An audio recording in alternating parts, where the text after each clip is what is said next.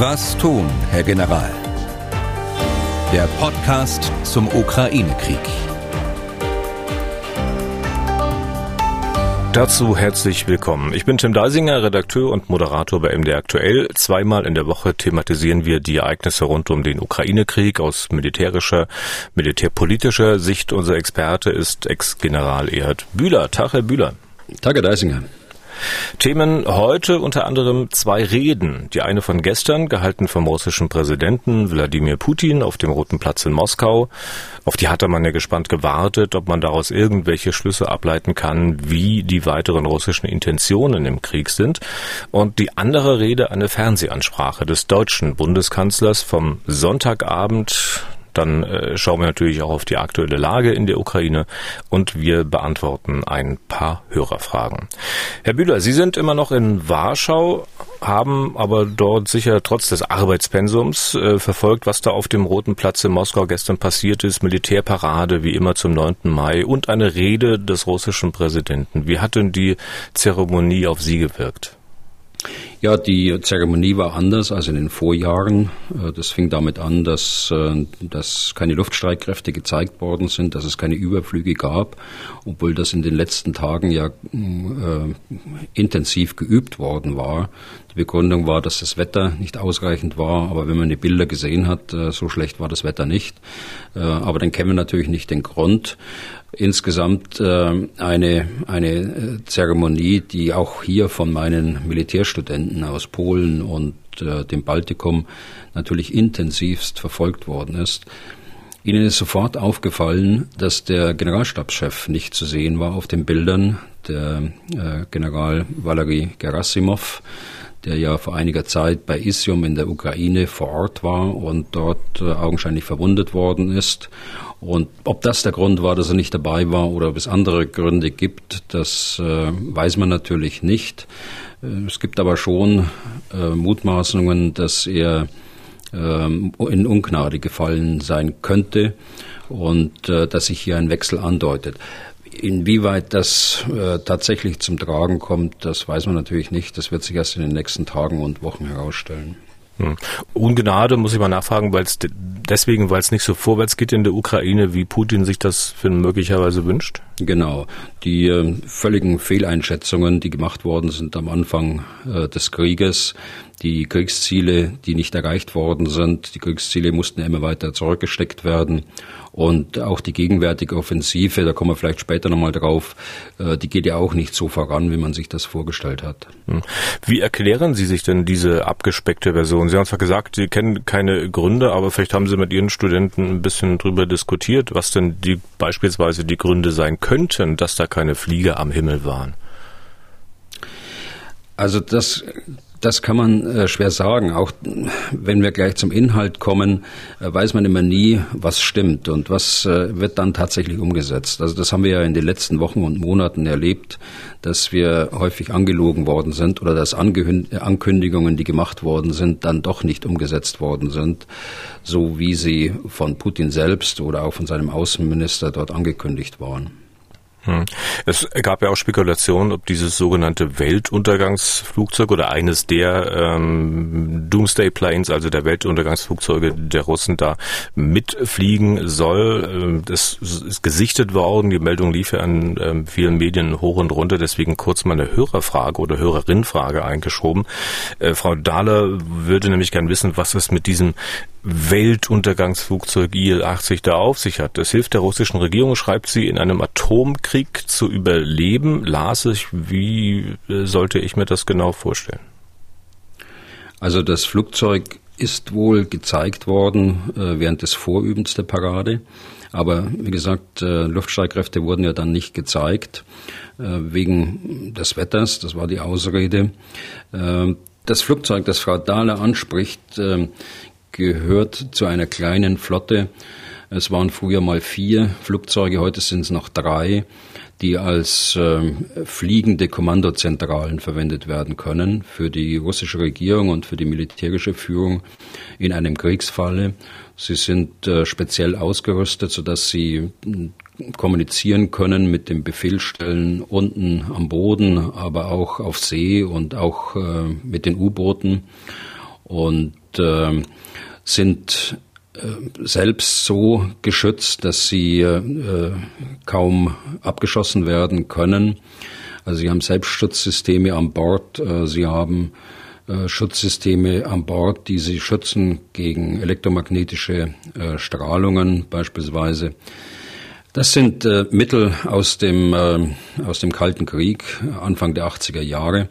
Die Amerikaner haben Ähnliches, ähnliche Kommandozentralen. Wie wirksam die wirklich wären in einem, äh, in einem äh, großen Krieg, äh, ist, ist die Frage.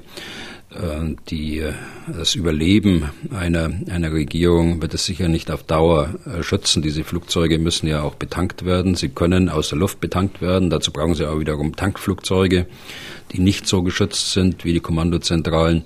Also ich würde das nicht überbewerten. Ein Überleben auf, lange, auf längere Sicht ist ganz sicher nicht möglich sondern äh, das äh, dient dazu, Stunden oder vielleicht äh, wenige Tage die das Kommando noch in der Hand zu halten.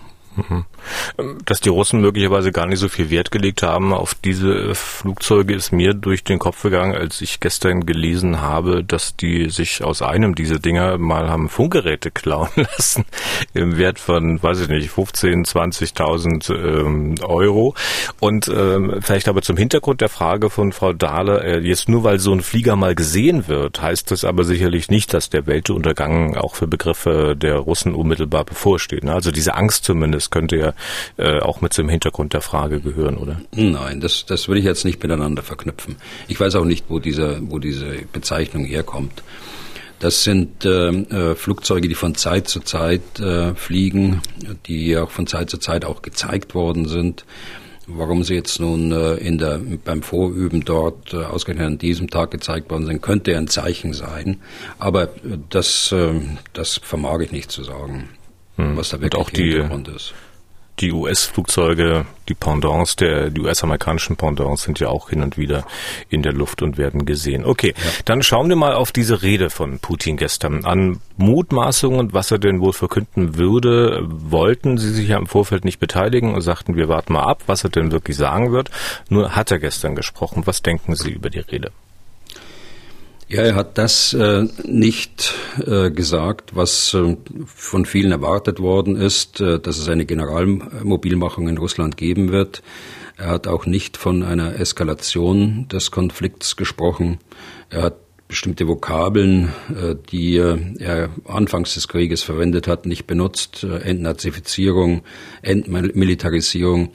Er hat im Gegenteil aber das offenbar neue äh, Kriegsziel, nämlich den Donbass, äh, thematisiert. Und er spricht nicht mehr von der ganzen Ukraine oder großen Teilen der Ukraine, sondern eben von diesen beiden Provinzen, wobei er, also Luhansk und äh, Donetsk, wobei er auch nicht ausgesprochen hat, äh, die Stadt oder die Oblast äh, Kherson, die ja wohl auch gerade äh, sozusagen transformiert wird in eine russisch, unter, russischer, unter russischer Verwaltung und äh, wo die Annexion eben auch vorbereitet wird.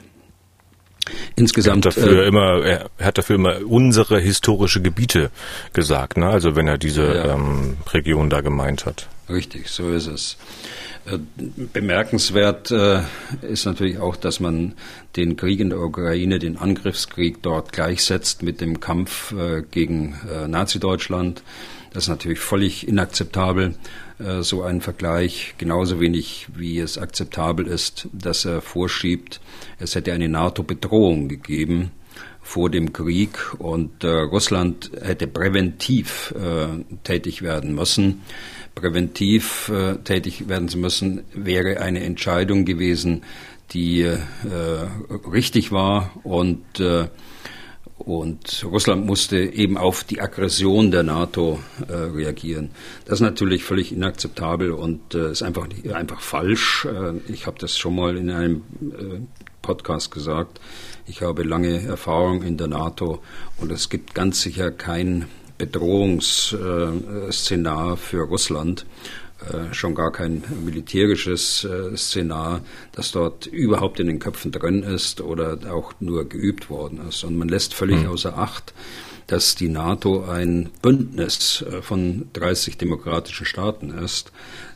Das Militär steht hier unter äh, strenger Kontrolle des NATO-Rats, das muss man auch so sagen. Das Militär macht hier keine Alleingänge und äh, die Entscheidungen müssen von allen Regierungen getroffen werden. Jedes äh, kleine Land hat auch eine Stimme dazu und es ist völlig undenkbar, dass äh, die NATO in irgendeiner Weise ein Bedrohungsszenario aufgebaut hat, das äh, einen solchen Angriffskrieg rechtfertigt. Hm. Ich habe dennoch den Eindruck, dass es da unterschiedliche Interpretationen gibt dessen, was er tatsächlich gesagt bzw. gemeint hat. Es gibt ja Leute, ähm, die reden davon, dass Putin das so begründet hat, dass eine Aggression, eine äh, militärische Aktion der NATO gegen Russland unmittelbar bevorgestanden hätte. Äh, andere wiederum haben das so gehört oder gelesen, ähm, dass er von einer unmittelbar bevorstehenden Aktion ähm, der Ukraine möglicherweise im Verbund mit irgendwelchen NATO-Kräften gegen, jetzt zitiere ich es nochmal, unsere historischen Gebiete, also gegen die Regionen Donetsk, äh, Luhansk, äh, ähm, dass diese solche Aktion unmittelbar bevorstand. Wie haben Sie es denn verstanden? Naja, ich habe das schon verstanden als Vorwurf äh, gegen die NATO-Staaten. Äh, natürlich ist auch die Möglichkeit dabei, dass man sagt, die Ukraine mit Unterstützung der, der NATO-Staaten. Aber nochmal, ich habe es gerade schon gesagt, das ist undenkbar, dass wir uns einer solchen äh, äh Planung, einer solchen Bedrohung äh, beteiligen oder beteiligt haben. Das ist einfach eine Unterstellung, die so falsch ist. Und ich habe es auch begründet mit der äh, demokratischen, der politischen Kontrolle auch des Militärs der NATO. Hm. In dieser Rede von Putin kommt das Wort Frieden auch gar nicht vor. Allein das äh, konterkariert ja so manche Aussage von ihm. Ne?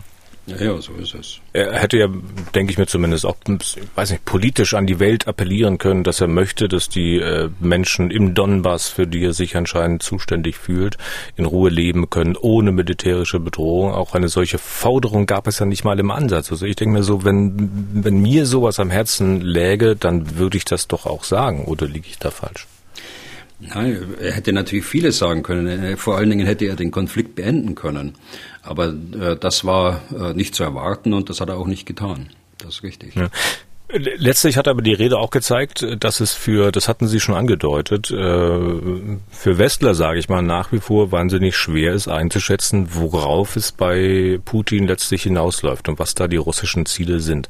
Wir haben ja oft gelesen, Putin muss an diesem 9. Mai was vorweisen, deswegen wird er vielleicht das und jenes tun. Putin wird eine Generalmobilmachung ausrufen. Jetzt, da er das alles nicht verkündet hat, äh, wird auch schon wieder gesagt, naja, es ist aber nicht ausgeschlossen, dass er die Mobilmachung Wochen später noch ausrufen wird. Ähm, gut, das hätte man vor zwei Monaten auch schon sagen können. Ähm, hat uns in dieser Richtung, äh, wie das weitergeht im Krieg, dieser Tag gestern ein bisschen schlauer gemacht? Nein, das hat uns äh, nicht schlauer gemacht. Äh, Im Übrigen, ich glaube, an dieser Unsicherheit, was tatsächlich dahinter steckt, sind wir ja nicht schuld, sondern das ist ja die äh, Kommunikation, die aus dem Kreml seit Monaten kommt, äh, die dann nachweislich falsch war. Äh, in dem Lügen auch äh, verbreitet worden sind oder Dinge, die angekündigt worden sind, äh, nicht eingetreten sind und nicht gemacht worden sind. Also das, das macht das Ganze eben wenig rational beurteilbar.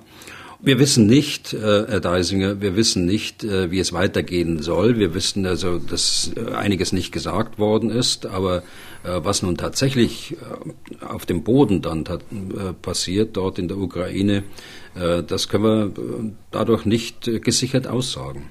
Hm. Ähm, wir wissen es nicht. Sie hatten ja aber mal auch in diesem Podcast mehrere Szenarien entworfen. Wenn ich mir diese Szenarien jetzt nochmal vornehme, ähm, dann äh, scheint es für mich darauf hinauszulaufen, dass Russland sich im Donbass sozusagen festsetzen möchte und auch gewillt sein wird, die besetzten Gebiete zu halten auf lange Sicht.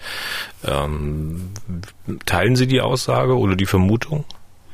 Naja, das ist das Szenar. Äh, da habe ich äh, angesprochen, das ist ein, ein Abnutzungskrieg, äh, der hier stattfindet, der wenig Bewegung hat. Keiner erreicht so richtig seine, seine Kriegsziele. Und ähm, das Minimalziel wäre dann eben, dass man die, die Teile der Oblasten Luhansk und Donetsk dann für immer besetzt hält, beziehungsweise nach Russland äh, annektiert. Aber das war de facto ja vorher schon äh, die Lage und insofern hat sich an dieser Lage nichts geändert, also für Russland. Wie interpretiert denn der Militär das, was äh, in oder bei Odessa derzeit passiert? Also wenn dort jetzt immer wieder Raketen einschlagen, deutet das darauf hin, dass man bis nach Odessa ziehen will, letztlich und das vorbereitet äh, und Odessa möglicherweise auch besetzen will? Oder gelten diese Luftschläge eher dem Nachschub für die ukrainische Armee? Also Sie sprechen jetzt an die Raketenangriffe, die in den letzten Tagen auf Odessa und auch genau. in der genau. letzten Nacht auf Odessa äh, geführt worden sind. Äh, die ukrainische Seite sagt, es sind äh, Hyperschallwaffen auch eingesetzt worden gestern. Das ist allerdings noch nicht bestätigt, äh, ist aber vom ukrainischen Generalstab äh, öffentlich gemacht worden. Ich äh, denke, dass der, den, der russischen Armee im Augenblick die Kräfte, aber auch die Moral fehlt, den Angriff weiter nach Westen fortzusetzen. Äh, also in dieses äh, zweite Szenar, das wir mal diskutiert haben, die äh, gesamte Küste der, des Schwarzen Meeres einzunehmen und dann dort äh, Richtung Moldawien und der abtrünnigen Provinz äh, Transnistrien vorzustoßen. Äh, ich glaube nicht, dass die Fähigkeiten da sind. Ich glaube auch nicht, dass sie moralisch äh, in der Lage ist, das zu tun. So, was hm. sollen dann diese Angriffe, diese punktuellen Angriffe, muss man sagen, auf Odessa?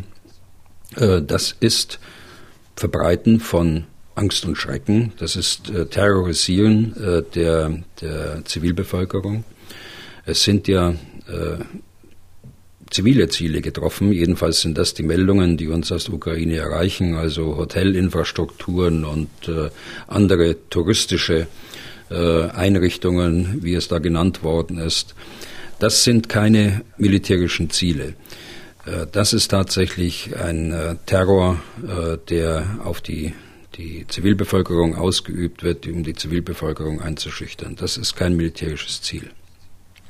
Und es sind ja auch Raketen eingeschlagen dort in Odessa, als gerade der EU-Ratspräsident Michel dort war. Schauen wir mal auf die Lage in der Ukraine, da wo wirklich gekämpft wird. Ähm, ähm, sehen Sie denn dort, dass eine der beiden Seiten bedeutende Vorteile für sich erringen kann? Also insgesamt ist die Lage unverändert, äh, wenn man die große Lage anschaut. Es gibt nach wie vor die Angriffe in dem weiten Bogen von Kharkiv im Norden über Luhansk, Donetsk äh, bis nach äh, Cherson im, im Süden der Ukraine. Die russische Armee kommt da nicht recht voran, muss man sagen, vor allen Dingen nicht in ihrem Schwerpunkt in dieser Kleinstadt Isium und äh, kann diesen Stoß von Isium Richtung Donetsk nicht äh, ausführen, um die, die ukrainischen Kräfte versuchen, dort äh, zu umzingeln in diesem weiten Bogen. Ähm, es gibt zwar geringe Geländegewinne in der, in der äh, Luhansk äh, Oblast, aber das ändert nichts am Gesamtbild, dass die äh, Gesamtlage eigentlich unverändert ist.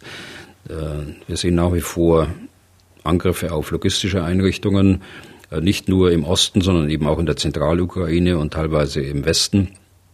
Äh, Maripol, die Lage ist unverändert.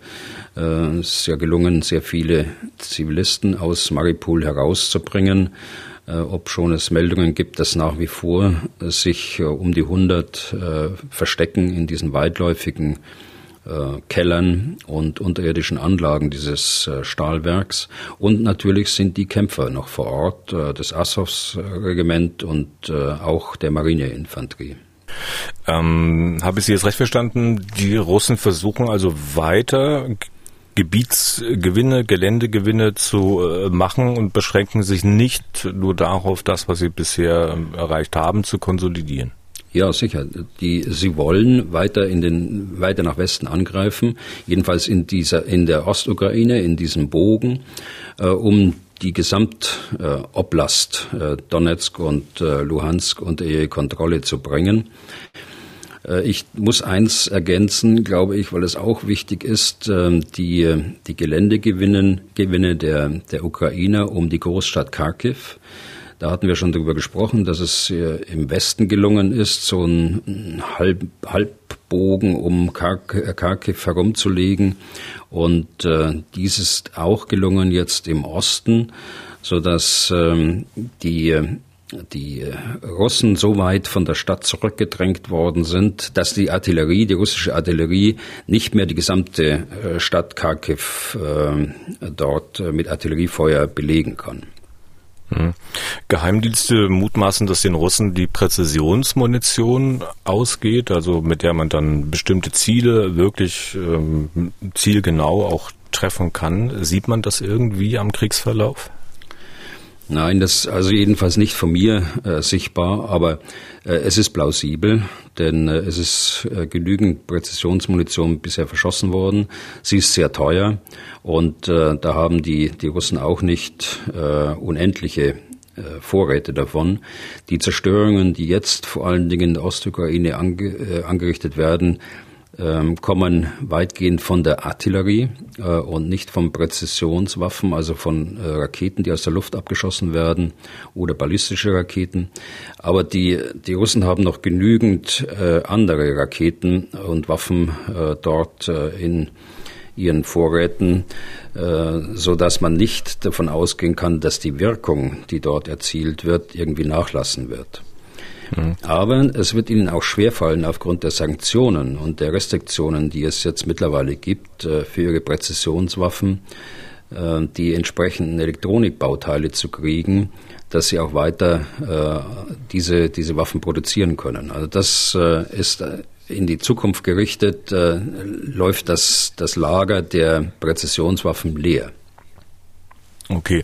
Auch auf der anderen Seite scheint es mitunter schwer zu sein, Munition, ich sag mal, zu besorgen, weil wir beim Stichwort Munition gerade waren, mal ein kurzer Abstecher. Man liest, dass es äh, offenbar nicht sonderlich einfach ist, äh, solche Munition für die Gepard-Panzer zu organisieren, die man der Ukraine zugesagt hatte. Brasilien scheint sich dann nicht sonderlich zu bemühen, solche Munition zu finden. Dorthin waren ja solche Panzer mal verkauft worden und man hatte die Hoffnung, da könnte man auch Munition herkriegen. Ähm, warum scheint das denn so schwer zu sein? Ja, da sind wir jetzt auf der, auf der NATO-Seite und ins, insbesondere aus der, auf der Bundeswehrseite. Äh, die Geparden, die dort äh, abgegeben werden sollen an die Ukraine, sind ja seit äh, etwa zehn Jahren ausgemustert aus der Bundeswehr. Sie haben ein Kaliber, das äh, in der Bundeswehr normalerweise äh, nicht verwendet wird. Es gibt äh, einige Nischen tatsächlich noch, aber großflächig wird dieses Kaliber 35 nicht verwendet. Offensichtlich hat man gedacht, dass man aus Brasilien noch Munition haben kann. Das ist offensichtlich nicht der Fall. Äh, die Munition wird hergestellt von einem Schweizer Hersteller und bislang war es so, dass die, die Schweizer die Munition nicht freigeben, also die Schweizer Regierung die Exportgenehmigung nicht erteilt ich wüsste nicht, dass sich da an dieser Lage was geändert hat. Äh, wir werden sehen, wie sich das in den nächsten Wochen hier weiterentwickelt. Da wird sicher heftig dran gearbeitet, denn man hat es ja öffentlich auch zugesagt, dass man eine Exportgenehmigung für die Geparden, die im Besitz der Industrie sind, äh, dann äh, auch geben wird. Und dazu gehört eben auch Munition. Hm. Wissen Sie Näheres, warum sich möglicherweise Brasilien so schwer tut? Gibt es da keine Munition oder könnte es möglicherweise auch daran liegen, äh, dass man ja eigentlich auch gemeinsame Rüstungsprojekte mit Russland hat, die man gerne fortsetzen möchte und deswegen sich schwer tut? Also das weiß ich nicht. Äh, Herr Deisinger, es ist ja Jahre her, dass äh, die Geparden äh, nach Brasilien gegeben worden sind. Ob die selbst für Munitionsnachschub da gesorgt haben oder aus den Vorräten gelebt haben, das weiß ich schlichtweg nicht. Hm. Okay, ähm, auch kurz noch eingeschobene Frage zu den deutschen Waffenlieferungen an die Ukraine. Eine Frage von Thomas Stumpf aus Erlangen. Er schreibt folgendes Zitat, viele deutsche Waffen sind hochmodern. Wäre es nicht problematisch, wenn sie Russland in die Hände fallen würden, welches somit dann unsere Technik ausspähen, wertvolle Rückschlüsse daraus ziehen könnte? Ich denke da zum Beispiel an die Panzerhaubitze 2000 mit ihrem Feuerleitsystem Adler. Mit besten Grüßen.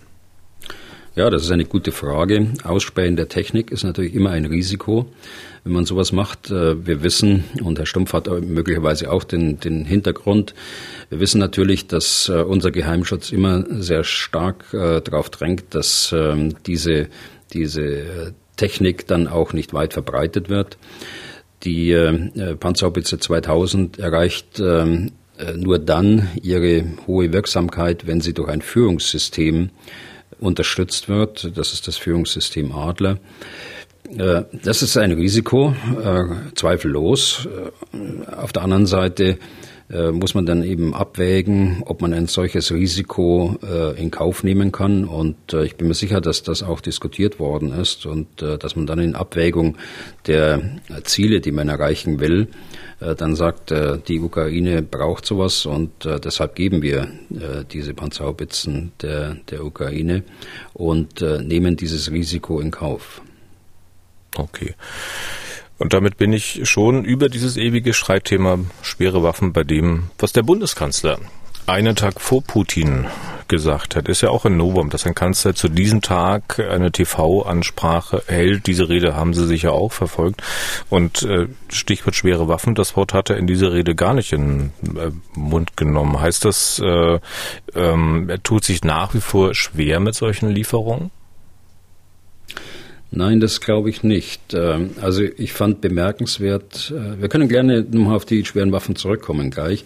Ich fand bemerkenswert an der Rede quasi die, die Überschrift, die Sie drüber legen können, äh, gedanklich aus unserer, wir haben aus der Geschichte unseres Landes gelernt, äh, deshalb äh, der 8. Mai war der, der Anlass der Rede, aber durchaus mit Bezug auch zu dem Angriff auf die Ukraine und äh, die Überschrift eben nie wieder Krieg, nie wieder Völkermord und nie, nie wieder Gewaltherrschaft. Und äh, dann fand ich bemerkenswert, äh, in welcher Ruhe und Klarheit äh, vier Grundsätze dort äh, formuliert worden sind, die teilweise schon in der politischen Diskussion genannt worden sind. Äh, viele Kommentatoren hm, haben ihn kritisiert, einige haben das äh, positiv aufgenommen, so wie es gesagt worden ist und was, es äh, was er gesagt hat, beispielsweise Kastorf, Herr Kastorf im Tagesspiegel, dem würde ich mich anschließen. Also ich finde es gut, in dieser Klarheit die Kriterien zu benennen, aber auch rüberzubringen die Besonnenheit und äh, die Ruhe, in der schwierige Entscheidungen und schwierigste Entscheidungen jetzt zu treffen sind, die sich vom, vom Charakter her auch einer öffentlichen Diskussion weitgehend entziehen. Ich meine, dort ist Krieg und äh, Geheimhaltung, wir hatten es gerade in der, in der Frage von Herrn Stumpf, äh, Geheimhaltung ist in, bestimmte, in bestimmten äh, Bereichen eben dringend erforderlich. Aber jetzt diese Kriterien so zu nennen, äh, das äh, fand ich bemerkenswert, weil sich die Regierung dann auch tatsächlich an diesen Kriterien messen lassen äh, muss und äh, wird in Zukunft und nicht nur ausrichtet. Und vielleicht noch ein anderer Aspekt. Es gibt äh, dem gesamten Regierungsapparat und äh, vor allen Dingen den Ministerien, die dort beteiligt sind, an, diese, an diesen Fragestellungen, eine, eine klare äh, Richtlinie, wie sie äh, ihre Arbeit und wie sie das entscheiden sollen. Dann bleiben wir mal kurz bei diesen vier Grundsätzen. Ähm, ich fand äh, bemerkenswert, ich glaube, das war der dritte äh, dieser Grundsätze. Das hatte ich in dieser Deutlichkeit von Seiten der deutschen Regierung wirklich noch nicht vernommen, nämlich, dass man nichts tun werde, nichts tun werde, das dem eigenen Land mehr schaden würde als Russland. Das ist sicher am, noch am ehesten auf die Wirtschaft bezogen, Stichwort Gaslieferung. Oder lesen Sie da auch was Militärisches raus? Also das äh, würde ich eher so als Überschrift über alle Maßnahmen sehen. Nichts zu tun, was uns und unseren Partnern, äh, hat er ja dazu gesagt, mehr schadet als Russland. Äh, die anderen drei Kriterien, die sind schon äh, genannt worden äh, in der politischen Diskussion. Die beziehen sich also eher auf, das, auf die militärische Unterstützung. Wobei die, die, das von Ihnen genannte Kriterium dort, da würde ich die Sanktionen und die gesamte politische Arbeit äh, auch die militärische Unterstützung mit einbeziehen. Aber die militärischen hm. Kriterien waren eben keine deutschen Alleingänge. Äh, die, äh, die Abstimmung mit den Partnern, mit den, mit den NATO-Mitgliedern, Stichwort die Konferenz in Rammstein. Zweitens die eigene Verteidigungsfähigkeit erhalten. Das haben wir ja auch schon diskutiert, dass die, die Waffen eben möglichst nicht aus aktiven Beständen der Bundeswehr kommen sollen. Und, äh, und das Dritte, auch das äh, ist klar und haben wir beide auch schon diskutiert, alles tun, dass wir nicht äh, zur Kriegspartei werden. Mhm. Scholz hat es ganz hat's andersrum formuliert. Er hat gesagt, wir werden nichts tun, nichts tun, dass die NATO Kriegspartei werden lässt. Dabei bleibt es, hat er auch noch hinten dran gehängt. Ähm, wer war denn eigentlich der Hauptadressat äh, dieser Aussage? Waren es die Deutschen, war es Russland, war es die Ukraine oder waren es vielleicht die USA? Also ich denke, der Hauptadressat war die deutsche Bevölkerung zur besten Sendezeit äh, am Abend. Und äh, andere Adressaten haben das äh, mit Sicherheit genauso verfolgt und werden auch daraus ihre Schlüsse ziehen. Und ich bin mir sicher, dass äh, die, die Kriterien auch in den internen Sitzungen der NATO auch so besprochen worden sind. Äh, sonst äh, könnte man das äh, Kriterium keine deutschen Alleingänge ja nicht äh, als Kriterium nehmen. Also es ist sicher auch so besprochen worden. Und so wie ich es wahrnehme, ist die Frage, dass die NATO keine Kriegspartei werden soll, ja in allen Bündnis, bei allen Bündnispartnern unbestritten. Ja. Sind Sie da wirklich sicher, also dass alle anderen NATO-Staaten, allen voran, sage ich jetzt mal, die USA, einen solchen Grundsatz auch wirklich haben? Also bei manchen Dingen kann man ja durchaus den Eindruck haben, dass man da sehr auf Messerschneide tanzt und sich äh, ja eigentlich am liebsten auch noch blutige Füße dabei holen möchte. Also was die Regierungen angeht, bin ich mir sehr sicher. Äh, das ist so. Es gibt einen gemeinsamen Beschluss äh, aller NATO-Staaten dazu, dass es äh, in den Demokratien immer wieder Stimmen gibt, die das, ähm, die das gegebenenfalls anders sehen. Das ist so. Das ist auch bei uns so. Aber es gibt auch in Amerika unter der Generalität, so wie ich das einschätze, ähm, überhaupt keine Stimme, die, äh, die das Gegenteil äh, behaupten würde oder das Gegenteil äh, versucht zu erreichen, nämlich dass die, die NATO-Kriegspartei wird. Das ist keine, ich glaube, da haben wir Übereinstimmung bei allen Mil Militärs in der NATO und das ist auch eine politische Festlegung, die alle gemeinsam getroffen haben. Hm. Aber man tut ja möglicherweise Dinge, die in den Augen mancher hochgefährlich sind. Also ähm, Stichwort mal die Versorgung der ukrainischen Armee mit Koordinaten, bei denen sich dann in Anführungszeichen lukrative Ziele finden lassen. Ob das nun Generäle sein, äh, die man dann tötet, oder ob das jetzt Kampfschiffe sind, die man versenkt. Naja, Sie spielen jetzt an auf diese, diese Meinung oder diese Stimme, die da aus der Administration, aus der amerikanischen Administration anonym an eine große Tageszeitung in den USA gegeben worden ist. Ob das tatsächlich so war und ist, äh, das wissen wir beide nicht. Äh, klar ist aber schon, dass die Ukraine mit Informationen versorgt wird aus der gesamten NATO und von allen Partnerstaaten, äh, nicht nur von den USA.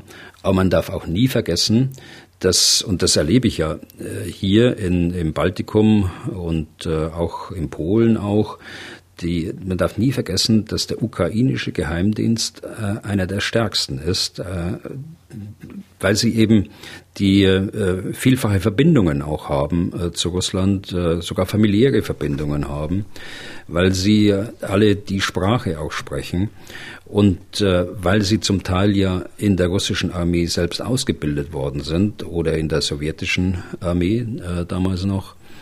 Ich hatte gerade neulich äh, jetzt hier in Warschau ein Gespräch mit einem litauischen Offizier, der mir erzählt hatte, dass er in Potsdam eingesetzt war als Wehrpflichtiger 1988 bis 90 und äh, dass er auch heute die gleichen Muster äh, sieht in der, in der russischen Armee, also in der Nachfolgearmee praktisch, der, der Sowjetarmee, in der er selbst gedient hat, also in der russischen Armee, äh, wie sie damals waren. Also Was sind das für Muster, die er da möglicherweise erwähnt hat? Ja, die, Muster, die Muster sind die Führung, äh, die Führung. Die Muster sind die, die Behandlung der Soldaten. Kann man im Mikrofon fast gar nicht sagen, doch in Englisch kann man das schon sagen. Sie haben uns behandelt wie Shit. Und entsprechend war die Motivation. Und wir sprechen jetzt von einer Zeit, die Jahrzehnte zurückliegt. Das heißt, die Motivation, die die Soldaten damals hatten, weil sie eben so behandelt worden sind, die ist auch heute nach Jahrzehnten wieder äh, klar feststellbar. Also da ist eine Expertise vorhanden, die es den Ukrainern erlaubt, Informationen aufzunehmen, zu bewerten und dann um, unmittelbar im militärischen Handel auch umzusetzen. Das darf man nie vergessen. Aber sicher ist es so, äh, dass äh, die äh, Geheimdienste, die westlichen Geheimdienste, und äh, die militärischen äh, Geheimdienste äh, Informationen, Lageinformationen austauschen mit der Ukraine. Und das ist legitim und das äh, bringt uns nicht äh, in eine Rolle einer Kriegspartei, sondern genauso wie wir Waffen äh, geben können und andere Ausrüstung, geben wir eben Informationen. Wobei ich also, nochmal eins sage, die, äh, dass dort eine gezielte Tötung äh, einer Person mit Koordinaten und Bewegungsdaten, das äh, schließe ich aus, sondern es geht hier um äh, Befehlsstellen, die klar ersichtlich sind aufgrund des äh, elektromagnetischen Spektrums, der Ausstrahlung. Äh, es gibt, geht um Gefechtsstände und äh, dort auf diesen Gefechtsständen halten sich die Führer eben auf. Das sind bewegliche Befehlsstellen an denen die Generale, die Divisionskommandeure, die Armeekommandeure dort äh, die, die Operationen führen. Und äh, den Ukrainern ist es gelungen, diese auszuschalten und äh, äh, da sind die äh, Generale ums Leben gekommen. Hm. Naja, jetzt muss ich aber doch nochmal nachfragen, weil ich so, ich sag mal so, höre, wie mancher unserer Zuhörerinnen und Zuhörer jetzt fragt, na, wieso schließt der Bühler das denn aus? Äh, die äh, gezielte Tötung von Personen ist doch eigentlich äh, eine Spezialität der US-Amerikaner. Das hat in diesem Zusammenhang nichts zu tun. Ich meine, wir haben ja einen Krieg und äh, natürlich werden in dem Krieg Personen getötet. Und natürlich ist das Ziel äh, da, einen Angriff abzuwehren und derjenige, der den Angriff befiehlt, dort vor Ort und der die Truppe äh, führt, ist natürlich ein, ein Ziel äh, und dessen Ausschaltung ist ein, ein äh, ja, ist ein Ziel der, auch der Ukrainer und der ukrainischen Armee. Und das ist vollkommen legitim und äh, vollkommen normal. Ich, ich sage nur, dass äh, ich ausschließe, dass man, dass man gezielte äh, Bewegungsdaten äh, und so weiter nutzt, um äh, ähnlich wie bei, bei der Ausschaltung von, von Terroristen, wie wir es erlebt haben im Irak, in Syrien und anderswo, dass man dort dann gezielt den General X oder Y dann ins Visier nimmt, sondern es geht um Kommandozentralen, wie gesagt, auf denen dann die Generale auch sitzen, klar. Hm. Okay, wir waren eigentlich bei der Rede von Bundeskanzler Scholz vom Sonntag. Ich war eingestiegen mit dem Thema schwere Waffen. Sie haben gesagt, wir können gerne nochmal darauf zurückkommen. Das möchte ich auch noch tun. Das Wort, wie gesagt, schwere Waffen hat er gar nicht im Mund genommen. Er hat nur von äh, schwerem Gerät gesprochen. Also man kann schon den Eindruck haben, dass er sich da noch schwer tut, obwohl Sie den Eindruck nicht haben. Wieso nicht? Ja, äh, die, er hat äh, den Begriff äh, schweres Gerät äh, verwendet, was ich für richtiger finde. Wissen Sie, wir, wir äh, haben über die letzten Monate haben wir uns die Sache auch ein bisschen schön geredet. Und das fing an mit der Unterscheidung zwischen Offensiv- und Defensivwaffen. Auch das haben wir hier schon mal thematisiert. Es gibt keine Offensiv- und keine Defensivwaffen per se. Und es war eben so, naja, die Defensivwaffen, das ist schön, das ist gut, äh, die können wir liefern und Offensivwaffen eben nicht. Aber jede Waffe äh, kann auch äh, defensiv, kann defensiv oder auch offensiv eingesetzt werden. Also nehmen wir mal die, das, ein, ein Flugabwehrsystem. Das klingt alles schön defensiv. Aber wenn Flugabwehrsysteme verwendet werden, um einen Panzerangriff äh, zu schützen, dann dient es einem offensiven Zweck. Das will ich damit sagen. Also die, es gibt keine klare Entscheidung Defensivwaffen und Offensivwaffen. Selbst eine stationäre Waffe, äh, Luftabwehrwaffe beispielsweise, die ein Munitionsdepot schützt, äh, die dient, kann einem off einem offensiven Zweck dienen, der Unterstützung eines, äh, eines Angriffs, äh, also wenn man auf der russischen Seite das jetzt nimmt, äh, weil eben dieses Munitionslager Munition für den Angriff bringt. Es ist aus, aus militärischer Sicht äh, nicht äh, ratsam, äh, in diesen Kategorien zu denken. Und Ähnliches gilt auch mit dem Begriff äh, der, der schweren Waffen. Auch wenn ich, wenn ich zugebe, dass wir, um überhaupt verständlich zu bleiben in diesem Bereich, diesen Begriff ja selbst in diesem Podcast mehrfach äh, verwendet habe. Aber äh, was sind eigentlich schwere Waffen? An was macht man das fest? Macht man das am Gewicht des Systems fest? Macht man das an der Wirkung des Systems fest? Es gibt viele kleine, leichte Waffen, die wir auch am Anfang ja geliefert haben oder vielleicht auch, äh, auch heute noch weiter äh, liefern, aus der Industrie jedenfalls, also beispielsweise eine Panzerfaust oder eine, eine Fliegerabwehrrakete, die auf der Schulter abgeschossen wird. Das sind ja keine schweren Waffen. Aber die Wirkung, die Wirkung ist so, dass mit dieser Waffe ein Panzer oder auch ein Flugzeug zerstört werden kann. Also und umgekehrt gibt es äh, äh, schwere Panzerfahrzeuge, die nur leicht bewaffnet sind, äh, wo die Wirkung also nicht so stark in den Vordergrund tritt. Da äh, zielt das Gewicht und das Gewicht ergibt sich aus dem Schutz der äh, den Soldaten geboten werden soll, die das Gerät einsetzen sollen. Also deshalb finde ich das gut, äh, zur Klarstellung zu sagen, äh, schweres Gerät äh, äh gegen äh, schwere Waffen. Okay, damit sind wir fast am Ende. Ich will Sie aber nicht entlassen, Herr Bühler, ohne Ihnen mal zumindest zwei Fragen unserer Hörerinnen und Hörer noch rüberzuschieben. Äh, zunächst mal eine, bei der der Fragesteller anonym bleiben möchte. Ich lese mal kurz vor. Die Hauptstadt Kiew war ja in den ersten Tagen des Krieges eines der Hauptangriffsziele. Putin sagte, dass er die Ukraine von der Nazi-Regierung befreien wolle und rechtfertigte so auch, dass er nach Kiew marschiert und es mutmaßlich einnehmen will. Doch zuerst scheiterte das Vorhaben an der Stärke der ukrainischen Truppen vor Kiew und dann verlegte Russland seine Truppen in den Osten und Süden. Nun ist es mir aber nicht ganz verständlich, warum Putin Kiew nicht wenigstens unter Bombardement liegt, um die ukrainische Regierung zu schwächen, um sie von der Kommunikation und der Infrastruktur abzuschneiden. Die Befehlskette wäre wohl sehr viel schwerer umzusetzen, wenn Präsident Zelensky und sein Stab nicht mehr erreichbar wären. Können Sie sich militärstrategisch erklären, warum Russland Kiew nicht stärker ins Visier nimmt, zum Beispiel mit Marschflugkörpern, Bombardierungen? Vielen Dank.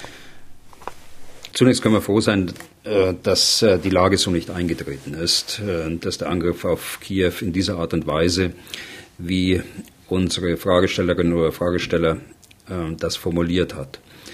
Zweifellos ist richtig, dass der Angriff auf Kiew in den ersten Tagen nach dem 24. Februar der operative Schwerpunkt war. Das haben wir schon rausgearbeitet und äh, ist klar aufgrund der, der äh, Kräftezusammensetzung und des operativen Ansatzes zu sehen und es entsprach ja auch dem äh, politischen Kriegsziel. Dieser Angriff ist gescheitert aus äh, unterschiedlichsten Gründen, Unterschätzung der Ukraine, aus äh, äh, Geländegründen, aus Gründen, die, äh, die den Vorteil eben mehr bei der ukrainischen Armee sahen, gerade in den bebauten Gebieten um die äh, Stadt Kiew herum, in den bewaldeten Gebieten. äh, in dieser Region und natürlich auch an der Tapferkeit äh, der ukrainischen Armee. Also der ist gescheitert. So. Es hat äh, dann punktuell Raketenbeschuss gegeben. Es hat aber kein großes äh, Bombardement gegeben. Das hätte auch keinen militärischen Sinn gemacht, außer äh, Terror und Angst und Schrecken, so ähnlich wie jetzt in Odessa, zu verbreiten. Es mag aber auch einen zweiten Grund geben. Und äh, das ist, halte ich auch für plausibel. Kiew ist natürlich eine eine Perle, äh, diese, diese Stadt äh, mit äh, einer Reihe von äh, Weltkulturerbestätten dort, äh, mit vielen Kulturgütern, die für beide Seiten, für Ukrainer und für Russen, äh, auch für, für die gesamte Region eigentlich in Osteuropa wertvoll sind und weil eben auch Kiew, die im Mittelalter die äh, Stadt, die Hauptstadt äh, des damaligen äh, russischen Reiches war, äh, unter Einschluss äh, der Ukraine. Also für diese Stadt hat eine besondere Bedeutung und äh, es ist auch plausibel, dass das nicht gewagt worden ist, äh, weil es auch für die Kirche in, in Moskau wie für die ukrainisch-orthodoxe und auch für andere äh, Glaubensrichtungen eine besondere Bedeutung hat. Man spricht ja auch dort vom äh, Jerusalem des Osteuropas. Also das mag eine Rolle gespielt haben. Ob es tatsächlich so, so ist, kann natürlich keiner sagen. Werden wir auch vielleicht später erfahren, wenn das mal alles historisch aufbereitet wird. Okay, und dann haben wir noch die Frage von Patrick Brusewitz und die können wir uns auch sogar anhören. Hallo Team, ähm, ja, ich bin Jahrgang 82 und eigentlich sollte ich noch damals zur Bundeswehr ähm, mit 18, 19, wurde auch gemustert, aber durch Studium bin ich dann wohl irgendwie vergessen worden. Ähm, ja, ich gehörte eigentlich auch zu den Personen, die sich gedacht haben, ach, wer braucht denn heutzutage noch großartig Armeen und ähm, es wird doch nie wieder irgendwo Krieg geben und mittlerweile ist doch die Welt so vernetzt, wir reden doch alle miteinander. Ähm, ich hätte nie gedacht, dass es einen Krieg in Europa noch mal gibt. Ähm, zwei meiner Freundinnen waren aus der Ukraine letzten Jahre und ähm, selbst denen habe ich nicht geglaubt, dass da was passiert. Aber jetzt kommen wir zu dem Punkt, ähm, also zu meiner Frage. Ähm, wo kann ich mich denn jetzt als 39-Jähriger ähm, vielleicht noch ausbilden lassen? Ja, dass man zumindest mal weiß, wie man eine Waffe bedient, wie man die reinigt, ähm, wie man lädt, ähm, was Ränge in der Bundeswehr sind. Also ähm, ja, wie kann ich, äh, falls es doch ähm, sich der Krieg ausbreitet, also ja, wie kann ich meine Familie schützen? Ähm, ich habe dazu sogar mal ähm, bei der Bundeswehr angefragt, ähm, auch bei den Reservisten denen eine E-Mail geschickt, aber ich habe leider keine Antwort erhalten. Vielleicht könnt ihr mir da helfen. Danke. Ja, äh, ich will da gerne helfen und äh, wenn äh, Sie uns Ihre Anfrage dann nochmal zusenden an den Sender, dann werde ich dafür sorgen, dass das an die richtige Stelle kommt. Aber grundsätzlich muss man sagen, es ist so nicht erforderlich, denn wir haben NATO-Streitkräfte, wir haben die Bundeswehr und diese Kriegserweiterung die äh, wird hoffentlich nicht kommen. Das ist ja unser gemeinsames Ziel. Und deshalb ist es auch nicht erforderlich, dass sich äh, Bürger flächendeckend jetzt mit, äh, mit Waffen befassen und sich an der Waffe ausbilden können. Wenn Sie sich ähm, informieren wollen und gerade weil Sie das Stichwort Reservistenverband angesprochen haben, auch da kann ich Ihnen helfen, aber ich bin mir sicher, wenn Sie den Reservistenverband selbst anschreiben, die, nicht irgendeine ähm, äh, untergeordnete lokale Stelle des Reservistenverbands, wenn Sie ihn direkt anschreiben unter der der E-Mail-Adresse, die Sie im Internet finden, beim Reservistenverband, dann bekommen Sie da auch eine Antwort. Und das kann ich auch empfehlen, dass Sie dort äh, von Zeit zu Zeit hingehen und bei Informationsveranstaltungen äh, teilnehmen und dergleichen. Das ist äh, sicher eine gute Absicht und da wird der Reservistenverband auch dankbar sein, wenn Sie sich dort diesen Informations- und Ausbildungsangeboten dann auch zuwenden. Mhm. Aber so ein bisschen Enttäuschung bei Ihnen klang da jetzt gerade schon mit, ne? dass die Bundeswehr auf ein solches Anliegen nicht antwortet. Ja, nun weiß ich nicht, äh, an wen er da geschrieben hat, unser, unser Fragesteller. Äh, das will ich nicht als Kritik verstanden wissen. Das äh, kann schon mal passieren in so einem großen äh, Betrieb. Äh, sollte nicht passieren, völlig klar. Aber wenn dort Interesse besteht, dann kümmere ich mich da schon darum, dass das die richtige Stelle erreicht. Okay, dann sind wir damit auch für heute durch.